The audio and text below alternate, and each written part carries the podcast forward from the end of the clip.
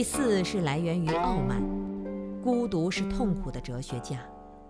这样的孤独在社会上并不是很多见，但是它确确实实是存在的。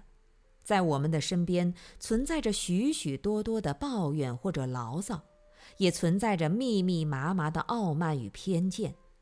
特别是知识分子所感到的无能为力，或者理想不能实现，就会抱怨命运不公，以及叹息社会无奈，甚至怨恨国家民族不明不察。一般来说，会抱怨、会发牢骚、会呼叫呐喊的人，他是感觉不到孤独的，因为他有了这样的发泄渠道，即使偶尔有点孤独的感受，也不会导致痛苦的程度。所以，真正严重的是不会发牢骚的，而且有着自己思想抱负的。假如没有足够的传统人文的素质训练，那就会在瞧不起庸俗无知的情况下，由于没有人能够跟他对话，知音难觅，便产生了傲慢，从而促使自己成为了真正的痛苦的哲学家了。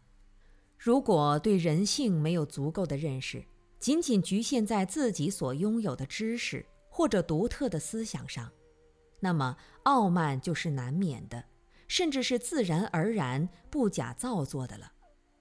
自以为有了超群拔俗的才华，有了独到高超的修养，有了各种优越的成绩，反正总是比别人要好得多，而他所面对的人却个个都是平民百姓，人人都是庸俗无知。这样一来，就更加增长了他的傲慢。即使他修养很好，认真地为别人做事情，或者指导他人，但内心的那份我执极为坚强固执，难以消融。于是，孤独的痛苦便会在经意或者不经意间布满了生命的花园。比如，悲观主义的尼采。就是典型的孤独、傲慢，再加上痛苦的一个哲学家。这种孤独带来的危害也是不轻的，因为是一种有思想乃至有理论的孤独，并且是受到人们尊重的人的孤独。这份孤独具有强烈的传染性质。比如我们读书的时候，读到了比较深层的孤独时，内心也会被这种孤独所占领。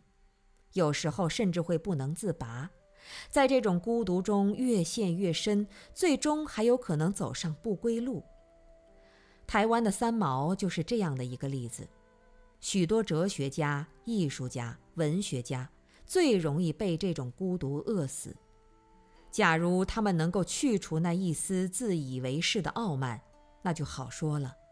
但总有人不明白这个道理。傲慢对于人类来说危害实在太大了。第五是来源于生活，孤独是黎明前的黑暗。在每个人的生活中，都会有过顺利和违逆的经历。人们往往在顺利的时候得意忘形，在违逆的时候不知所措，追求光明，逃避黑暗，这是最正常不过的人生观。但是。生活在这个世界上，在这样的社会环境中，不可能是从生到死都一帆风顺，并且天上不会掉馅儿饼。任何事业的成就，任何思想的突破，都需要下一番苦功，都要做出应有的努力，才能够在机缘都成熟的情况下获得满足。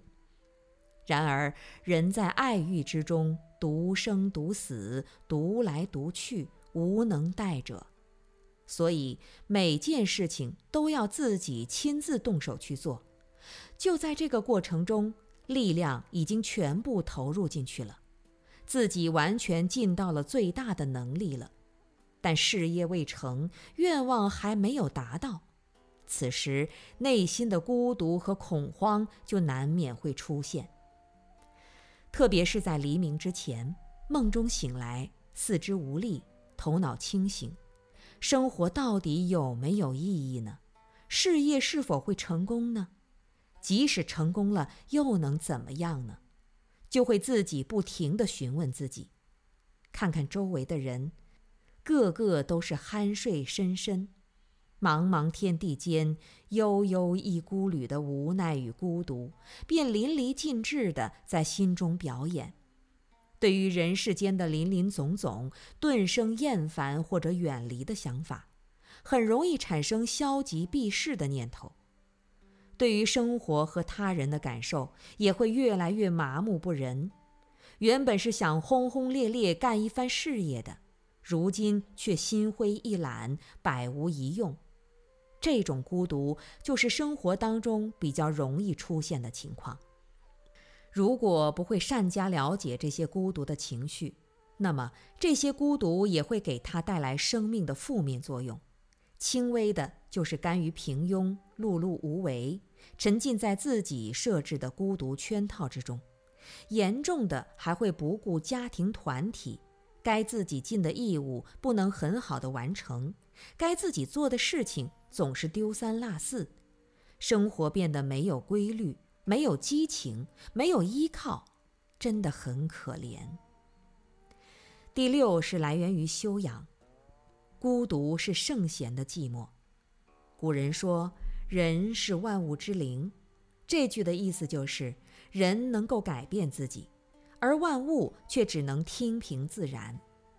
这就是人能够对自己已经拥有的生命进行修养、修改和养育。没有哪一个人生来就是圣人或者伟人的，一切都是靠自己不懈的努力。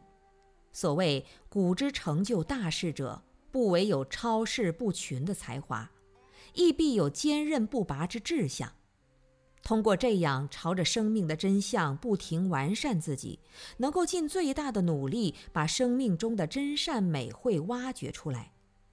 而当你对于生命有了某种比较透彻的认知之后，实际上就会与周围的人群拉开了距离。这种距离在有修养的人看来是很清楚的，原因也是很明白的，但就是没有或者很少有人到达这样的思想境界。境界虽然有高低差别，其孤独的感受却一样，都是来源于修养。如李白的名句“自古圣贤皆寂寞，惟有饮者留其名”，还有范仲淹的“生于忧患，死于安乐”，这种生命就是圣贤的孤独。